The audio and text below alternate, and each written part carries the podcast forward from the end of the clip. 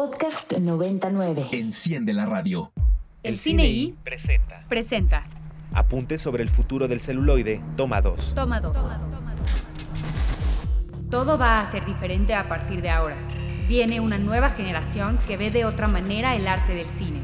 Eso sí, el cine seguirá porque siempre necesitaremos historias. Costa Gabras.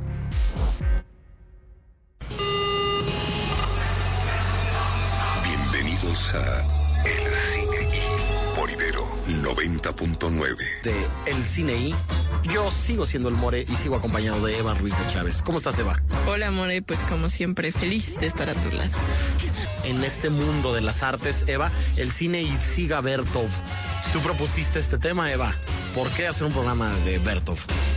Porque es uno de los documentalistas, bueno, uno de los primeros documentalistas más importantes del mundo. Y es un hombre al que le debemos muchas cosas, entre ellas la idea del festival que este año me complazco en dirigir, que es el Festival Kinoki, y que toma el nombre a partir del movimiento que este cineasta ruso realiza en los años 20 y 40 hasta 12 con 5, segunda hora del Cine I del viernes 19 de mayo del 2023 o del día que usted quiera, a la hora que usted quiera, si está escuchando la versión eh, podcast de este programa. Yo soy el More. Continuamos celebrando los primeros 18 años al aire de este programa y continúo compartiendo micrófonos con mi queridísimo Ricardo Marín, ¿Qué tal? ¿Qué tal? Feliz de estar aquí en el 18 aniversario del Cine. Andrés Durán Moreno, Muy feliz, More. Un viernes más, 18 años. Qué chido. Salvador Nito Wong Aquí seguimos, Moren.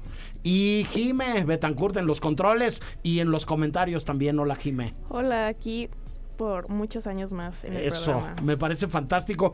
Escuchamos a Eva Ruiz de Chávez, que arrancó este programa hace 18 años con Daniela La Torre y conmigo, que como bien decía, dirigió el Festival de Cine Universitario Kinoki y que hoy, en estos momentos, está en Cannes. Eh, presentando un proyecto. Entonces, esa es un poco la lógica de este programa. Muchísimas colaboradoras, muchísimos colaboradores que han hecho un montón de cosas. Este, veías eh, a Alex Saucedo en una fiesta recientemente, Rick Sí, hace un par de días. Sí, que anda en Netflix comprando contenidos y programando plataformas. Este Geraldino Bando, eh, cineasta eh, boliviana que está triunfando por, por toda Latinoamérica con su ópera prima documental. Miguel López Valdivia estuvo aquí eh, presentando su película hace 15 días y muchísimas y muchísimos colaboradores más que nos da un inmenso orgullo decir que alguna vez fueron parte del, del equipo de, de este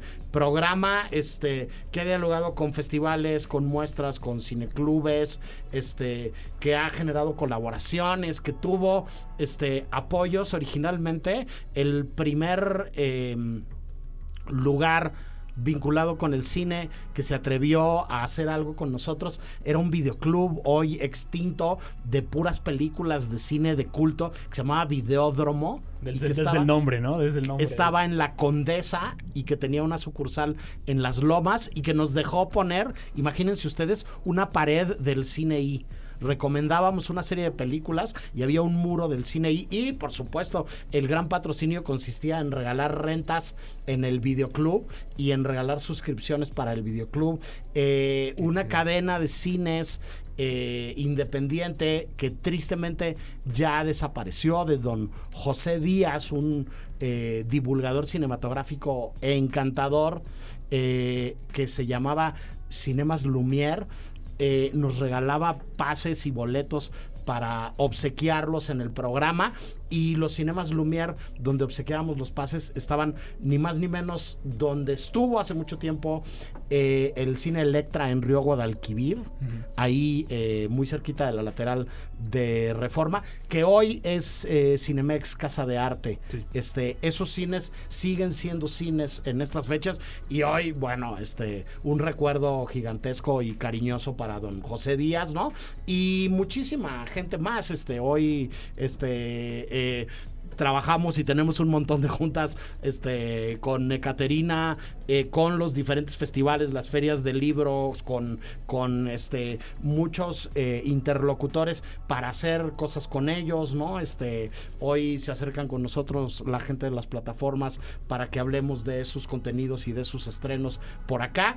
Y este, y hoy también hablamos de la taquilla y hablamos de los estrenos. Este, eh, Rick, se acabó la época de Mario Bros. No, empezó, ¿cuál? empezó la época de, de eh, los Guardianes de la Galaxia, ¿no? Y el próximo mes será alguna de otras de, de estas otras películas gigantescas, ¿no? Sí, es, es verano, es verano y en el verano es la época de las franquicias, es la época de, de las películas rompetaquillas, de las películas justamente que van a acaparar todos los reflectores y todas las salas probablemente.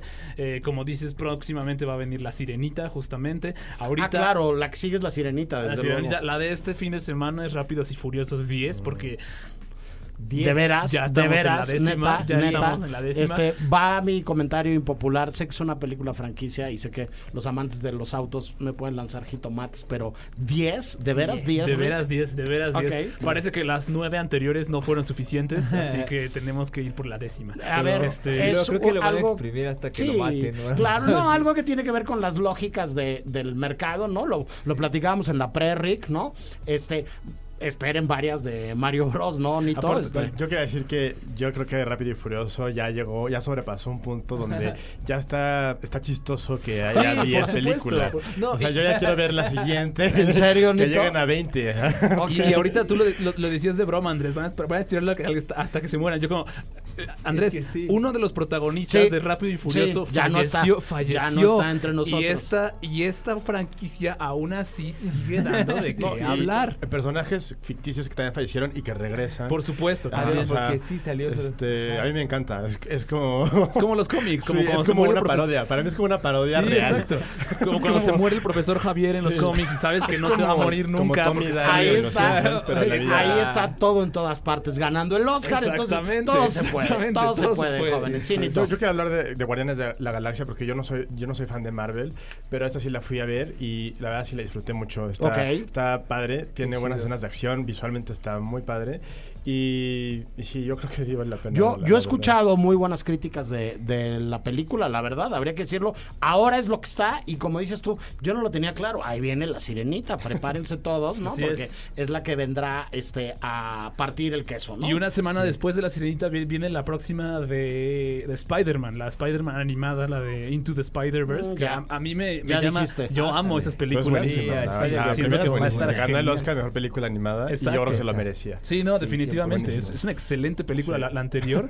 Entonces esto me- Pues me, llama decir, mucho la atención. decir que en los números globales todavía no llega Guardianes de la Galaxia 3 a lo que hizo Mario Super Bros. Mario, sí, va a estar difícil, ¿no? Pero Sí. que si revisamos las últimas dos semanas, lo que está en primer lugar y lo que está generando más dinero ahorita, sí es Guardianes de la Galaxia. Sí, sí, definitivamente. Pero Este- solo para que se den una idea, Super Mario Bros. supera a Guardianes de la Galaxia por el doble, justamente. Ok. Todavía. o No, sea, bueno, pues le sí. cuelga ahí y en una de esas no le da No. la inercia ni, ni el impulso para alcanzarla. Lo dudo, lo dudo. Porque además van a quitarle las pantallas Sí. para que entre este La Ariel a nadar a. No, y esta Ah, semana ya, sí. ya, o sea, la siguiente semana va a ser Rápido y Furioso, entonces a Guardia- Guardianes tuvo nada más como dos Rápido semanas. y Furioso le va, le va a parar el, el- el Sí. impulso a los guardianes. Mencionar que Sí. aquí en México sí la más taquillera es Guardianes de la Galaxia, así como en varios otros países. Hay conta- contadas excepciones, por supuesto. En Japón, por ejemplo, la más taquillera es obviamente Super Obvio. Mario Bros. porque pues es, es, es de casa.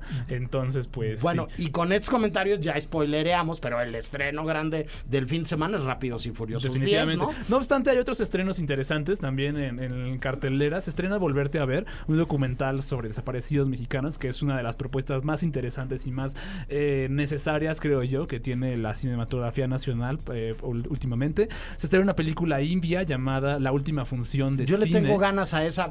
Sí. Díganme nostálgico. Es que es un es como muy cinema paradiso, ¿no? Se me hace muy cinema paradiso, pero de allá justamente, Sí, claro. pero de la India justamente. Se estrena si les interesa, Titanic, La Maldición o también Titanic 666. Órale. ¿Qué es eso, Rick? ¿Qué es eso? Explícame. Ojalá supiera, More, ojalá O supiera. sea, vi Titanic, terror, dije, "Bueno, me perdieron hace rato, güey, lo siento. Aquí va a ser un trancazo, siento yo. Sí, sí. Se estrena una película divertidísima, una película mexicana divertidísima de Artemio Narro, justo con Diego Calva y Orlando Mogel, a quienes les mando un saludo, los he topado por varias razones a ellos dos. Este, la película se llama Colosio. Con Z. Colosio con Z y con O mayúscula, con la segunda O, O mayúscula. Este.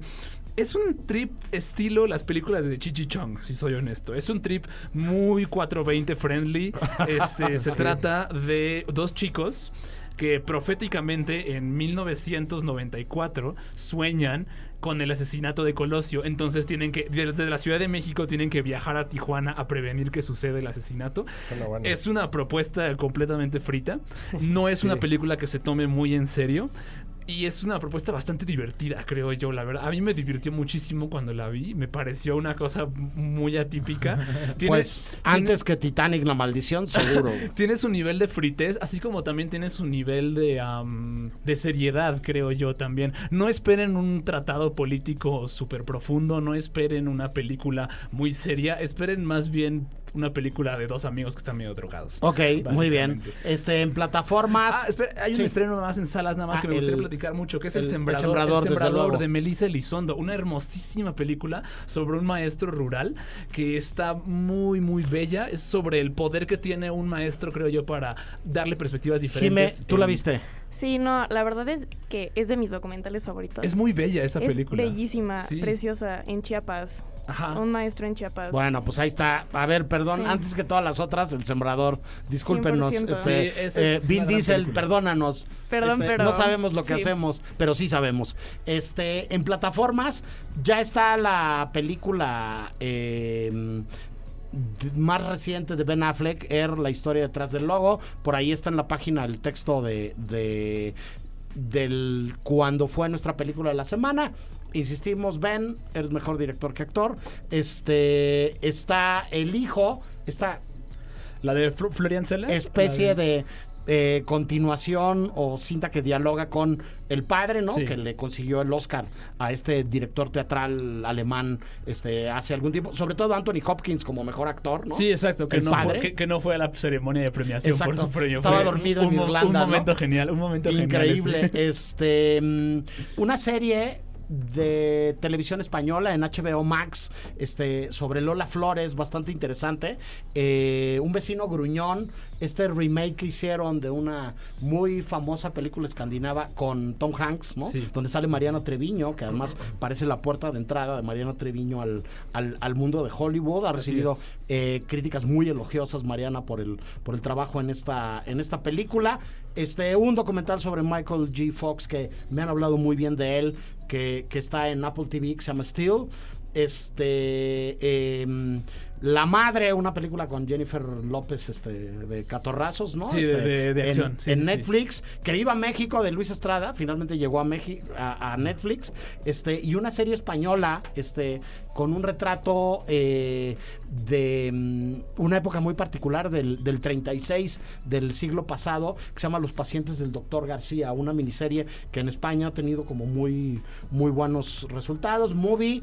No soy tu negro. Excelente película de Raúl Peck. documental de Raúl Peck. Juno, del maestro Jason Reitman, con guion de Diablo Cody. De las grandes películas que tiene los que nos dio la década pasada, de los grandes retratos no solo de la juventud de la década pasada, creo yo que nos dio la década eh, en los 2010 es este la- ma- perdón, no la década pasada, hace dos décadas más bien, me Ya equivoqué no justamente. digas eso, que Sí. nos pesan los 18 años del programa. Que aparte es súper relevante ver. Pues yo vi Juno cuando salió, justamente. Y ahorita la veo con otros. La veo y es otra película completamente diferente. Sigue siendo muy vigente. Y más bien, a- lo que yo antes de joven le decía, estos adultos no saben nada. Ahorita yo la veo más bien como, estos chavitos no saben nada. En realidad, lado, estos ¿no? chavitos de verdad están In- completamente. Interesante ese cambio de perspectiva. Completamente. Y sí, ya sí, para sí. acabar de perturbar a todo el mundo, Anticristo de Lars von Trier, eh, una película extraordinaria. Pero bien perturbadora. Allá usted, véanla, Bontrier tiene eso. Y bueno, Los Cinco Diablos también la tienes ahí, la, la segunda película de Lea Miss You con Adele Exarchopoulos, nunca pronuncio bien su nombre, su apellido, perdón, eh, que es una gran propuesta de fantasía y melodrama, creo yo, es una gran combinación que funciona muy bien, aparte de que se ve en un espectacular 35 milímetros, entonces... Estas últimas bien, cuatro propuesta. en Movie, eh, movie.com, diagonal Ibero 909, un mes gratis de Movie. Si quieren, este, pásenle por ahí. Vamos con algo de música para pasar con nuestro siguiente invitado, Rick. Esta es de las canciones que ha marcado, creo, el programa de manera más reciente, especialmente por una película de Ginebra Elkan que vimos en un festival de cine de Morelia hace unos cuantos años. La canción es un clásico italiano que seguramente conocen. Se llama Sara perché ti amo de Ricky Poveri.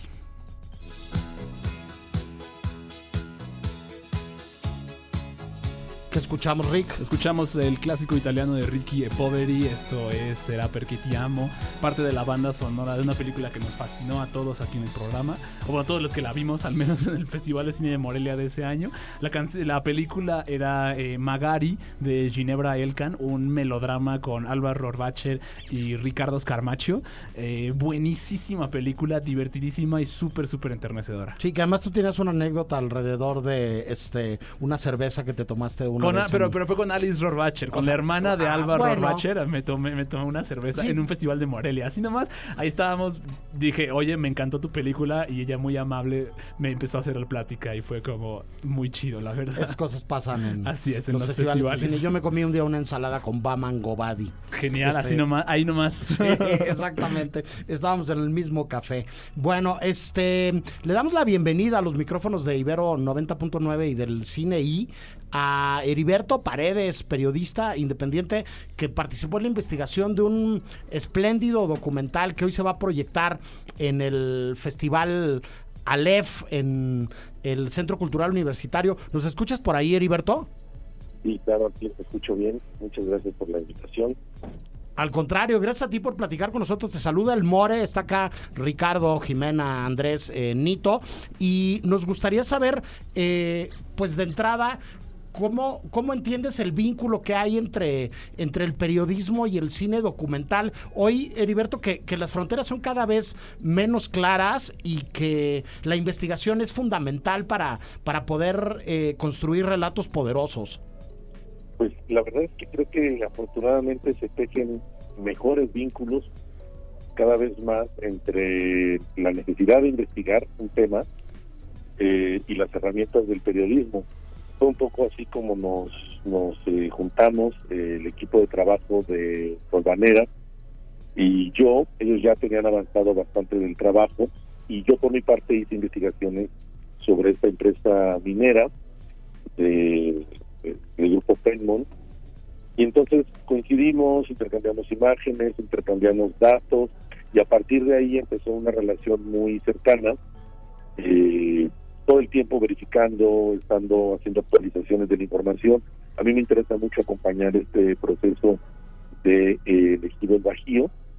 Eh, me parece un caso muy relevante en México y pues tenemos toda una sincronía, una, una sinergia muy interesante entre eh, Ángel Mendoza, el director, la productora, Ariadna y todo el equipo de trabajo. Creo que hemos hecho al final un buen equipo eh, de investigación y de trabajo, más allá todavía del documental.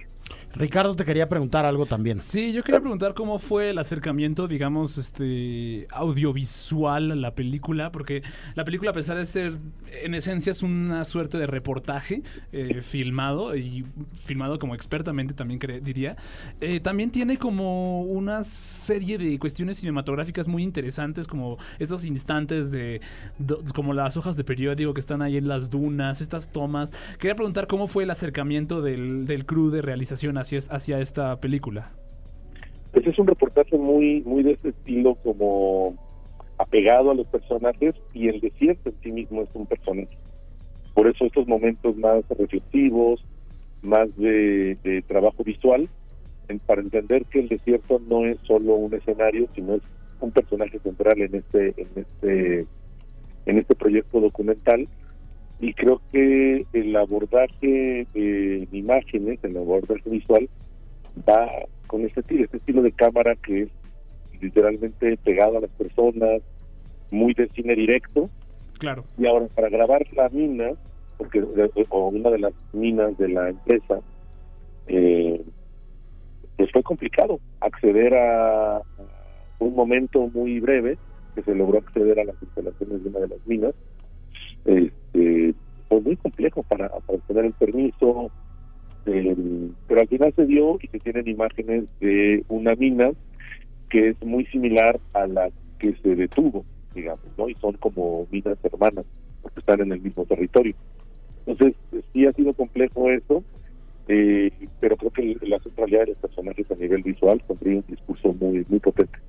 Sí, este, en ese, en ese sentido, Heriberto, hay, hay en, en la película eh, una serie de, de, éxitos o de triunfos y este y de, de pequeños fracasos también, eh, pero que hablan un poco del poder del periodismo, de la construcción de la opinión pública, del, del propio cine, eh, eh, retratando un caso que, como bien dices tú, es, pues es un caso atípico, me atrevería yo a decir, o, o, muy especial y muy particular, en donde, en donde se pueden conseguir cosas a partir de investigar este eh, ¿qué, qué, qué reflexión acaban haciendo ustedes, los que participaron en la película, alrededor de, de estos éxitos y fracasos.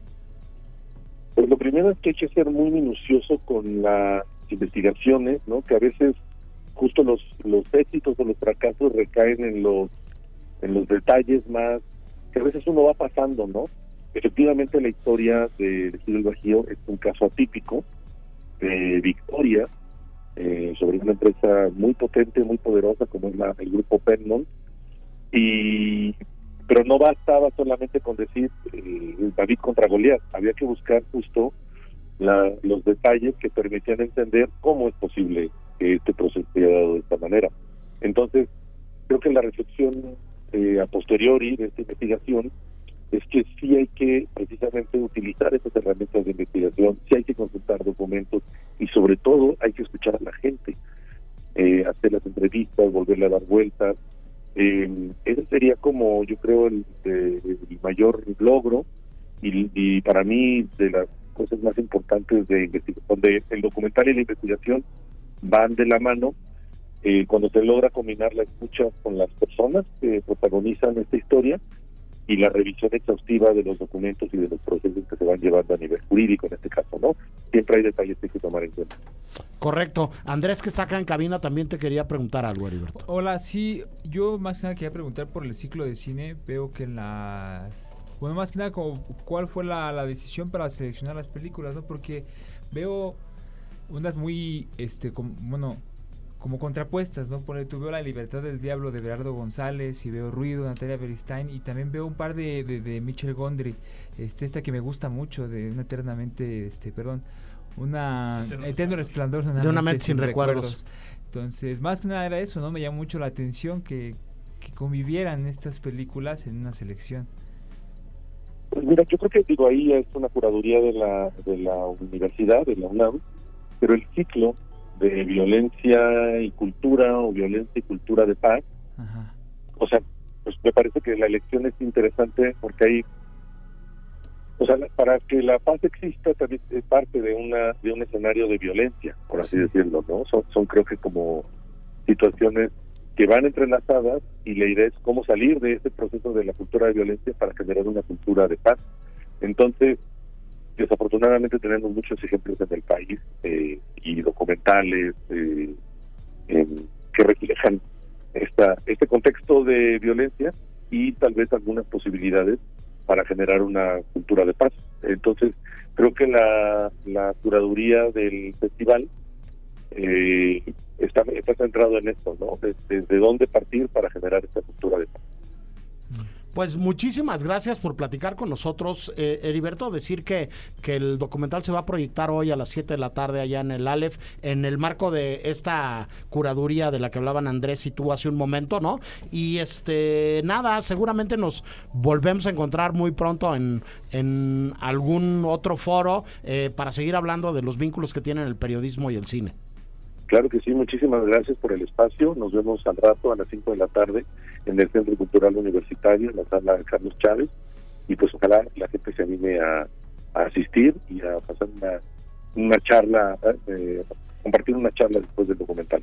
Tolvanera, muy recomendable documental hoy a las 5 de la tarde por allá en el Centro Cultural Universitario. Nosotros vamos a ir al último corte del programa del día de hoy y seguimos con más del cine y hoy eh, Andrés nos preparó un guion sobre el cine y los Tauro porque el programa está cumpliendo años y el programa es Tauro. Díganos qué signo zodiacal tienen ustedes. No se vayan. El cine y Presenta. presenta. Apuntes sobre el futuro del celuloide. Toma 4. Toma cuatro. Muchas personas dicen que las plataformas son planas, que van a acabar con el cine. Tenemos que decir que no es el cine lo que está muriendo, sino la idea que teníamos de ello. Rebeca Slotowski. El cine y Los Tauro. Toma uno. Una visión sensible y estética. El toro es símbolo de muchas cosas, desde la abundancia y la bondad de la tierra, hasta el universo mismo cuando es blanco o el mal que nos sacude cuando es negro. En India y otros países de Oriente Medio es venerado y no es para menos. Para los sumerios se trataba del Amazú, para los hindúes se trata de Shiva. Los egipcios con Apis hacen toda una alegoría a sus deidades y en Occidente los griegos hablaban de Zeus vestido de toro para poseer a Europa.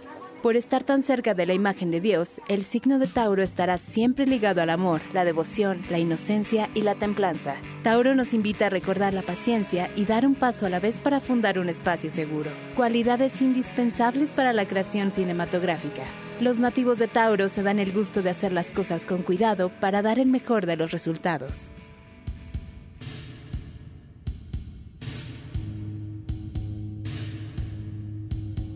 Lost in Translation es una de esas historias que se quedan plasmadas en el corazón.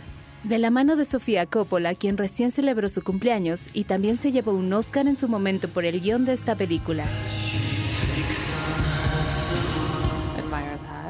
There's a funny interview of my dad when I'm like five or six years old. He's interviewing me, asking me questions, and my mom walks through and she says, "Because you're a Wonder Woman, you know, you don't remember all your childhood memories, but that kind of um, that that was the attitude that they were very encouraging."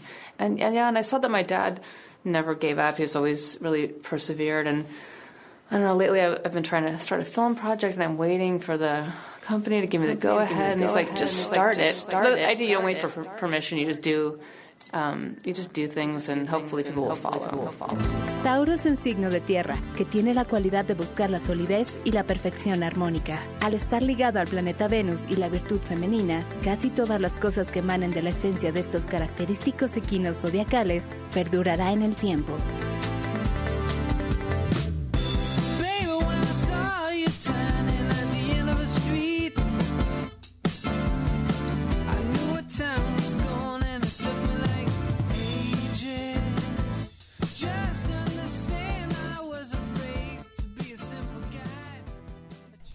Esto es el cine y los Tauro. Yo soy el More, aunque soy Aries. El programa de radio que estamos haciendo es Tauro y Eso está sí. cumpliendo 18 años. 18 El que dijo eso sí es Ricardo Marino Es correcto, hola, ¿qué onda? Este, sí, un programa de esos de los que yo no sé, me, me considero, como dice Fito Páez, me considero vivo y enterrado, este, no sé bien de, qué- de qué irá, pero el tiempo nos lo dirá justamente. ¿De qué, de qué va este programa? Andrés, tú que escribiste el guion. Va de to- No, pues va sobre un poco de que se diviertan, ah, de que vayan descubriendo pues la serie de personajes que están allá afuera haciendo cine y que comparten esta particularidad de la casa zodiacal y que si acaso les presta el tiempo para ver las muchas películas donde salgan actores o directores o fotógrafos o lo que sea, este empiecen a notar una especie de de, de cosa que se repite, ¿no? Este, será muy distinto que note cada quien porque pues el fenómeno humano es muy complejo y podría más que ver, podría tener más que ver con la persona que con lo estudiado, pero siempre está la posibilidad de poder encontrar eso que, que, me gustaría que encontrara, ¿no? Que es esta beta, este, esta línea, esta cosita que tienen las personas bajo esta casa de, pues, del toro, ¿no? Que conozco algunos, algunos son más, bueno, algunos son amigos cercanos, este, y se les nota eso, ¿no? Esa es, luego, yo soy muy bromista, por ejemplo, suelo hacer como chistecillos para ah, pesados porque me caes bien. Este, y a ellos, estos amigos en particular, no, no, no les encanta. No les gustan las bromas a los Tauro. eh, Pues ese tipo, o sea, como de agresivo, pues, o sea, como pegarle a alguien, pues esto es físicamente, ¿no? En, en cambio tengo otro primo que es Aries y le fascina, todo el tiempo nos estamos jugando así, ¿no? Entonces, pueden ser este tipo de particularidades, este, eh, pero pues bueno, va sobre eso, ¿no? Y sobre todo que lo estudien, que se echen una pues un clavado a leer un poco sobre el signo y ver de qué se trata y que se nutran. Salvador. Nito Wong. Yo, algo que, que noté, o sea, yo no, yo no soy muy, muy eh, ávido de los signos zodiacales, no sé mucho, pero investigué un poquito para poder hablar de los tauros. Y dicen que una característica negativa que pueden tener es que son muy perfeccionistas. Y luego me quedé pensando, George Lucas es tauro y es una de las personas que más hace cambios a sus películas, o sea, hace cambios sobre cambios sobre cambios y realmente nunca termina de, de- de definir las películas de Star Wars. Eh, e incluso hace cosas que a veces hasta piensas que son completamente innecesarias, como poner una roca en una toma que realmente es irrelevante. O también este, Lars von Trier también es, es Tauro, hablando de Anticristo que se estrena. Y también creo que Lars von Trier es una de las personas que en cuestiones de estética es, es altamente perfeccionista cuando quiere serlo. Eh, en el Anticristo, la, la secuencia del prólogo, a mí se me Ah. hace increíble, o sea, Sí, se me hace claro. perfecta la ejecución. Y también, obviamente, Wes Anderson es la perfección estética de la, La simetría, ¿no? minucia, ¿no? Jimena, minucia, Jimena, sí. ¿tú te llevas o no te llevas con los Tauro? No, sí, todos los signos tienen algo bueno. ¿Ah, sí? Claro. Y justo en el cine los Tauro y que los rige Venus, obviamente todas las películas tienen que ser súper bonitas. A- a- Tiene mucho a esa estética. Eh, alguna vez con Pablo Martínez, a quien respeto y quiero mucho, que por cierto mañana regresa a México. Este, él tiene este viaje de ser esteta, ¿no? O sea, como no perseguir la estética en su en su trabajo, como no no tocar de más o no o no perseguir la belleza. Cosa que, que, que en un Tauro se suele convertir en una persecución muy personal. Y aquí en- entre los muchos personajes que, que, que les que ya compartimos y que en la próxima cápsula les voy a compartir y que les puedo decir también como William Shakespeare por ejemplo también era Tauro este sí persiguen como este aspecto armonioso más que nada Sí. y la verdad es que la estética es un concepto bien bien bien complejo eh, no sé es difícil definirlo yo me iría a apuntar un poquito mi, mi definición hacia lo que es armonioso, ¿no? Como la naturaleza, las flores, las cosas bellas de la naturaleza que, que emanan todos los días frente a nuestros ojos. Rick. Sí, a eso yo agregaría punto, a alguien como Jean Vigo, justamente, que también es Tauro, y es como de estos cineastas que tenía esta combinación como muy interesante entre estética y entre co- como estética y discurso, este, como que ética, eh, estética y forma, justamente, ¿no? Estética y, y trasfondo. Como que tenía muy bien este, este balance, creo yo, justamente, ¿no? A diferencia, por ejemplo, de alguien como, justo como decíamos Wes Anderson, ¿no? Que lo acusan a veces Sí. mucho de ser un perseguidor de la estética, justamente, Sí, ¿no? Pues O sea, yo, yo voy a interrumpirles eh, esta eh, eh, lista de características de los Tauros solamente para agradecer a todos los que se están reportando en el programa, a Ana Paula Barrios. Sí, a- saludos a Ana Pau, justo. Al queridísimo Jorge Michel Grau, a Fab- Fabio Colona, a Berenice Mastreta, este, a Patricia Ordaz Cruz, Fabio. al buen Rolando Cuevas, a Farideh Schroeder, al Frosty, Arturo Oli. Salazar, este, Nicolás Rubió, este, Pablo Rodríguez, el antiguo colaborador del programa, este, eh, espérenme tantito porque tenía bastantes Un más montón por de aquí. gente. Este, Kida OK, Eva Villaseñor, este. María José Buerba, Lalo del Escandón, a todos los que se han acercado a eh, decirnos felicidades a Jimmy Buckles este y muchos más que seguiremos mencionando. En esta lógica de además entender el cine y a los que han hecho el cine desde esta perspectiva de su casa, ¿no? Este, del signo bajo el cual este eh, nacieron y de si es una pregunta, este, una, una duda genuina, real, ¿no? Claro. Este, si al programa se le podrían atribuir algunas características de, de, de su fecha de nacimiento, ¿no? Pues solo si es en jueves. Nah, es cierto. Ok.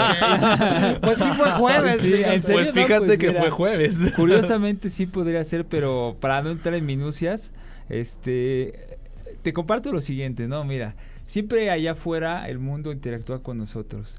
Y ante todas las cosas que existen hay algo que emana de ellas, ¿no? O sea, hay gente que lo llama pues la vibra o el aura o así. Esto eh, es, pues, alude a, casi todas las cosas, ¿no? Entonces cuando tú, por ejemplo, naces en primavera o por ejemplo naces en verano, eh, las radiaciones de esas cosas a- aluden a tu ser sensible. Entonces el programa, pues al nacer en estas fechas en las cuales pues viene el soporte, viene el ser perfeccionista, viene el hacer las cosas paso a paso. El propio Carlos Hagerman, que de hecho estuvo aquí el programa antepasado y es Tauro, que nos lo compartió, hablaba mucho de este trabajo cuidadoso de hacer las cosas este con conciencia, ¿no? Y pues mira, no sé tú, pero a mí me parece prueba bastante linda de que el programa lleva 18 años ya y que me no sé si es el más longevo o uno de los más longevos. Uno de los más Sí, longevos. Obladí, Obladí tiene más tiempo hasta donde entiendo yo. Este, y pues bueno, obviamente tiene más que ver con el equipo, cómo nos llevamos, las cosas hermosas que hacemos aquí. Este, pero ¿por qué no? Eh, una, una de las cosas más importantes de entender estos meollos y estas cosas es que es que te diviertas, ¿no? Y que lo veas como, como un niño. Porque si te diviertes, entonces sí lo entiendes. Si no, nomás lo almacenas en la memoria. Y pues ahí está. Se queda solamente en la memoria, ¿no? sí, como dato, no lo vives. ¿sabes? Es que es- esas cosas que uno aprende hay que vivirlas para que puedas compartirlas porque pues es bien cierto, hay un hay un sutra, no me acuerdo de quién es, que decía que no puedes hacer eh, con nadie lo que no has hecho contigo mismo primero, ¿no? Entonces si quieres ser feliz a alguien, pues tienes que haber sido o tienes que haber podido ser feliz por ti mismo. Entonces, aquí en el programa pues, es- hemos hecho muchas cosas entre nosotros y creo que lo compartimos bien allá afuera. Eh, toda la gente que se reporte nos felicita, nos inspira un montón.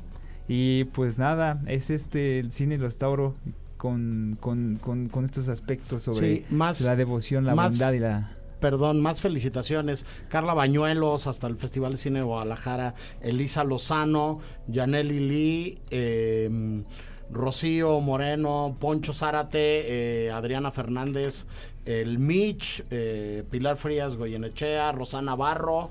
Eh, Santos Jorge Láser y Martínez, Gina Cobos, este, eh, Doris Mora, Ernesto Rosas Pineda, Corina Martínez, este, Gaby Zamora, Toño Ibarra, Rafa Peniche, eh, Isaac Esban, Mario Sekeli, eh, Mm, Poncho chido. Fuentes Moreno, Rodrigo Cheli, este, Sally Robinson, eh, Sally Robinson, eh, Gabriela Hasselkus, eh, José Ramón Pedrosa, con mejor conocido en los bajos mundos como el Palomitas, Alfonso López, Jorge del Cueto y Cunacuria Costa, muchas gracias Iku, este, Alex Zamora Reynó, Mario Chavero, este Lucía Romero, Mariana Velasco, mucha gente más. Este, eh, gracias por escucharnos y gracias por las felicitaciones. La verdad es que este, estamos muy contentos de hacer este programa. Tenemos una cápsula más y luego me gustaría regresar eh, a cerrar el programa como con algunas este, historias o anécdotas que nos han dejado estos primeros 18 años este, em, y nuestra relación con los Tauro. Suéltala, Jime. El cine y Los Tauro, toma 2. Una visión sensible y estética.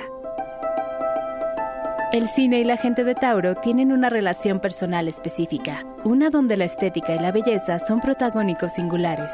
Uno de los ejemplos más grandes de perfección y belleza está en las manos de uno de los directores americanos más afamados de la época. My esteemed friend, who comforted me in my later years and brought sunshine into the life of an old woman who thought that she would never be happy again, Monsieur Gustave H. I bequeath, bestow, and devise, free of all taxation and with full and absolute fiduciary entitlement, the painting known as Boy with Apple. Wow. By Johannes van Hoytel. I can't believe it. The younger. What? Which gave us both so much pleasure. The Van Hoyts tax free? Who's Gustav H? I'm afraid that's me, darling. That fucking faggot. Wes Anderson es un director que resalta por su indudable estética. Su forma tan única de crear películas lo ponen siempre en los estandartes del cine contemporáneo. I do like clothes. There's no way to deny. I like costumes for characters and stories. You know, the costume means a lot about the character. With Grand Budapest Hotel, it has ski chases, it's got trains, and it's got a huge Grand Hotel. It's it's a big movie. If we did take this script and just hand it over to somebody who makes movie budgets, they would come back with something much, much, much higher than you know, you know, an, Yeah. an unshootable movie. But I prefer to get to a point and say, okay, I've done something impossible. How are we going to do it? That's more fun to me, anyway. Las radiaciones de cada signo son muy particulares. Con el tiempo pueden reconocerse y con ello se comienza a generar un mapa divertido de personalidad. Entre las personalidades de Hollywood hay una serie de tauros que han saltado a la fama verdadera, ya sea con su carisma o por sus imponentes cualidades actorales. Here's the first of the day, fellas. To old D.H. Lawrence.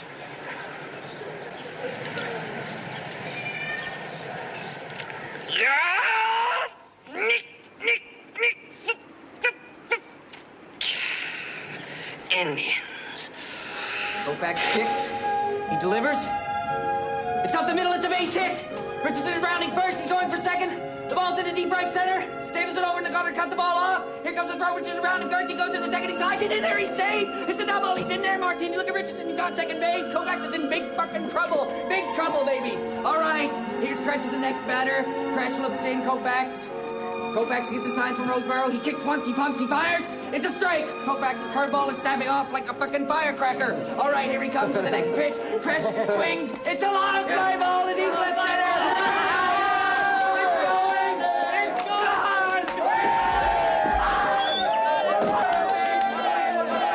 Jack Nicholson es una de las grandes estrellas de Hollywood moderno, que trajo consigo toda una serie de papeles icónicos que le dieron al cine personajes inolvidables. Pero Tauros hay en todos los rubros del cine, y hay uno que es indispensable visitar. No solo su director Wong Kar Wai, sino su fotógrafo Christopher Doyle dieron a esta inolvidable película su tono, color y estética insuperables. In the Mood for Love es única.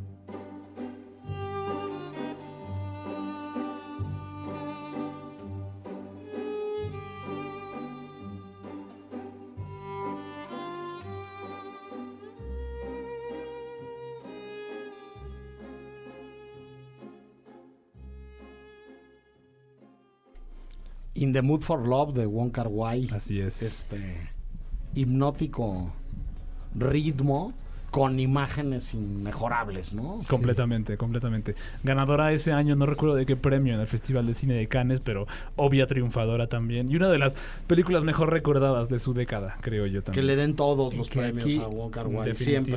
La- la- y la puse a colación porque eh, no el director, el director es Cáncer, que curiosamente compartimos el día de nacimiento, pero su fotógrafo, este Christopher, Christopher Lloyd, Doyle. es el que nace eh, en mayo y pues viene a ser un Tauro. Y la verdad es que pues yo los invito a que chequen su manejo del color, ¿no? O sea, es una cosa apabullante, hermosísima. Eh, The Mood for Love 2048, este y Fallen Angels, eh, como que tienen esta, esta onda de las luces muy, muy vivas que en combinación componen, pues, como componen. Genio, genio absoluto, Genio Christopher Doyle, eh, es. colaborador también de Jim Jarmusch en Los Sí. Límites del Control, por ejemplo. sí. Sí. Este mm, vamos acercándonos al final, nos sigue felicitando mucha gente. Saludos a Lalo Velasco, a Yo soy Carlos, este eh, a Carolina, este Carolinae que dice aquí una Tauro escuchando desde Tijuana, ¿no? Este eh, aparecieron varios Tauros ahí. Eh, Ana Pau Barrios confesó ser Tauro, Ella ¿no? es Tauro también, así es. O sea, y recientemente creo que fue su cumpleaños, así que felicidades atrasadas, por supuesto, Ana Pau. Sí, este, antes de preguntarles sobre su directora o director Tauro favorito, eh, para cerrar el programa de hoy, este, un momento memorable o especial, Jime, en eh, tu estancia en el cine. I. Uy, no, ¿por dónde empezar? No, siento que 100% ir a Los Cabos. Sí, claro. y poder hacer las transmisiones con el programa, porque también fue de las primeras veces que hablé aquí. Entonces yo creo que es a 100%. Bueno, pues este, hay un recorrido muy largo este, para Jime en el programa. Muy pronto será nuestra corresponsal en el lejano oriente, ¿no? Sí. Este, lo cual eh, suena muy interesante y atractivo. Este, y bueno, eh, es la lógica de este programa, además, ir sumando cada vez nuevas voces y, y decir que los más eh, jóvenes y de llegada más reciente, tanto tú como Carlos, este, están sumando cosas que nos encantan en el, en el programa. Nito, un recuerdo, una anécdota de eh, estos años en el cine y este, eh, perdón, no le pregunté a Jimé rápido, creo que varios van a contestar algo parecido. ¿Cómo es que llegaste al programa? Como muchos de Ibero 99, porque tenía que hacer mis prácticas profesionales. Ajá. Y la verdad, mi papá me dijo, hay un programa de cine padrísimo, deberías ir. Y, y dije, bueno, pues No, te haré bueno, caso. qué bueno que te dijo. Y Saludos, Ava. aquí estoy, gracias Y a él. Escuchen a sus Vía- padres. y vía Eka. contenidos Y culturales. gracias a Ekaterina también. Eso, eso, muy Claro. bien. Nito, ¿tú cómo llegaste? Yo estaba antes en el programa Folk Art Ok. con Agustín Peña y entonces Agustín Peña pues me dijo, oye, creo que te gusta más el cine que el arte contemporáneo. Entonces me rec- ¿Por qué no me le llegas, Sí, me dijo, te Oye. recomiendo mejor ir al cine y me presentó y ya me, me trajo aquí, que yo ya te conocía, More, pero no, no en el radio. Sí. Entonces aquí, así Ah, llegué. Nos habíamos topado en clase, ¿no? Ajá, sí. Fuertes llegué, declaraciones. pero Y- con Agustín Peña. Y un momento de Creo estos que 18 años. Fue el, festival, el primer festival de Los Cabos que fui con Andrés, porque fue toda una experiencia Sí, completamente fue nueva. Estuvo muy padre. Este, conocí a Natalia Lafourcade, la pude entrevistar. Este, vi, la, vi por primera vez una película de Taika Waititi y me encantó. Entonces, sí, el Festival de Los Cabos también. ¿Que ¿Cuál fue la peli de Taika Waititi que viste? Hunt for the Wilder People. Ok. Ah, Qué chistosísimo. buenísima. Morimos Sí, de risa. Yo no tenía ni idea de qué era y me morí de risa, sí. ¿Tú, Andrés, cómo llegaste? Pues ahí muy- yo llegué al programa en Historia de los Medios 1, eras mi profesor. Justamente. Fuertes este, declaraciones. y recuerdo que justa eh, Marín se había ido de intercambio a Nueva Zelanda, algo así. Holanda. Holanda. Holanda. A Holanda. Acaba, acaba en anda. Ah, Casi lo este. mismo. Casi, casi latino. Este. Pero bueno, no recordaba muy bien el nombre. Este. Se abre este espacio, tú lo ofreciste y yo pues pues estaría bien porque había entrado antes a un como casting de 91.3 que salió terrible, terrible. Dije, no vuelvo a hacer radio, pero es bueno enfrentar las cosas que te dan miedo, te dan pena. Entonces entré y, y pues mira, amor, aquí estamos de primera. Y un momento. Un momento, pues bonito, ese de, de, de Los Cabos cuando fui con porque conocí a Rodrigo Prieto y Ah, tomé una foto con él que de hecho Sí. aquí tengo. Andrés acaba de sacar de su cartera la foto que se tomó con Rodrigo Prieto para todas y todos los que nos están escuchando. Y hay otros bien chistosos porque en el de los cabos, el último que fui, traía una, cha- una camisa como esta. Y pues la policía asumió que tenía marihuana y me pararon junto Eso. con Magali y otros dos personajes que seguramente. Ah, Gonzalo, Ganso- Gonzalo Lira, que también Sí. estaba ahí. Sí. Y el día que andaba con Caro y con Jean en el Festival de los Cabos, afuera de la cueva de Chucho. Y pues nos abordó un personaje bien peculiar. En Morelia, pero fue en ¿no? Morelia, Ese se fue Morelia. fue en sí. Morelia. Sí, el primero es de los Cabos y el segundo fue de Morelia. Entonces estos son los tres grandes momentos que he tenido. Saludos a Caro Mesa y a Ginger. A Ginger, sí. Este, Ricardo Marín. ¿Qué onda? ¿Cómo llegué al programa? ¿Cómo llegaste al Eh, programa? Después de una conferencia que viste por la clase de cultura mediática, me habían avisado que tú eras el encargado de cine, de, de hacer un programa de cine en la radio. Yo quería estar en la radio, no sabía cómo, pero quería estar. Me acerqué, te pregunté sobre el programa y me dijiste, pues ven tal día. Y fui tal día y tal vez sí. Te tomaste creo que como cuatro programas sin aprenderte mi nombre. Sí, pero... soy un poco malo para pero eso. este pero ya después nos hicimos grandes amigos y ahorita y M aquí justamente entonces sí este así fue como yo llegué al programa y memorias que atesoro, pues ya conté la de Alice Rohrbacher, tomar, tomar una cerveza con Alice Rohrbacher y hablar de películas fue genial. Este, no entrevistar a Juliette Binoche fue algo maravilloso también, pero tenerla justo de frente y tener la posibilidad de entrevistar, esto nunca lo he De dicho al aire. una pregunta, ¿no? Esto nunca lo he dicho al aire, pero tuve la oportunidad de entrevistar a, a Juliette Binoche. Y era como mi primera vez haciendo esto, entonces me puse tan nervioso que dije, no, está bien. Y me dijeron, ah, pues está bien, no te preocupes, no hay problema. Y nada más vi cómo me pasó Juliette Binoche enfrente y yo como, qué idiota, le hubiera preguntado algo a Juliette Binoche. Pero te iluminó con su luz, ¿no? Por supuesto que sí, definitivamente. Y aparte ella estaba jovial, estaba súper jovial ahí, como súper... eh, tenía un aura espectacular Súper Juliette Juliette Binoche. Binoche. Entonces eso, esa es una. Y otra que yo tengo muy acá es haber visto Ya no estoy aquí en pantalla grande. Creo que es la proyección más memorable que tengo. De esas, tenemos eh, luego esta idea de que en el cine tiene que ser un, ar- un lugar muy solemne, donde no tienes que hacer ruido ni nada. La proyección de Ya no estoy aquí fue todo lo contrario. La gente le gritaba a la pantalla, la gente se sentía tan conectado con la película que interactuaban con ella y es una experiencia que yo no he vu- vuelto a sentir jamás, realmente. Entonces es como, fue algo muy especial eso, creo. Sí, sí, sí. Bueno, pues yo podría hablar dos horas seguidas. Yo creo. Este, podemos emplazarnos y quedar para vernos el próximo viernes a las 11 de la mañana, ¿no? Este, y podría decir un montón de cosas de esto, este, ver películas, se me ocurre que es, que es lo más importante. Haber tenido la oportunidad de estos 18 años más, este, preparamos este programa antes de que saliera al aire unos ocho meses. Este, empezamos a trabajar ocho meses antes de que saliera al aire la, la primera edición del cine I y ha sido un viaje fantástico y maravilloso. Ver películas, ir a festivales, conocer gente y si me tuviera que quedar con un solo momento que es muy difícil y es injusto con todos los demás, este creo que probablemente tendría que decir que la oportunidad que tuve en el Festival de San Cristóbal de las Casas de conducir una masterclass con uno de mis héroes cinematográficos que se llama Constantín Costa Gabras, ¿no? Y de haber sido eh, receptor de la extraordinaria generas- eh, generosidad de este genio del cine es, es una de las mejores cosas que me han pasado. Entrevistar a mucha gente, conocer a muchos héroes cinematográficos, pero ese momento en el Festival de San Cristóbal de las Casas que tristemente ya desapareció, este, y platicar con Costa Gabras y conducir esa masterclass, este, estaban aquella vez allá con nosotros eh, Pat Castañón y Diana Sánchez Uranga. Y este y creo que fue un momento muy especial y fue un momento muy padre. Insisto poder ir a todos los festivales que hemos ido establecer todas las eh, eh, conexiones y relaciones que hemos que hemos este podido establecer y este y trabajar con gente increíble trabajar en esta universidad y trabajar en esta estación de radio es un gran regalo y es invaluable. Gracias a todas y todos los directores y productores y a todo el equipo de esta estación que ha hecho posible todo este tiempo eh, un programa como, como el Cineí.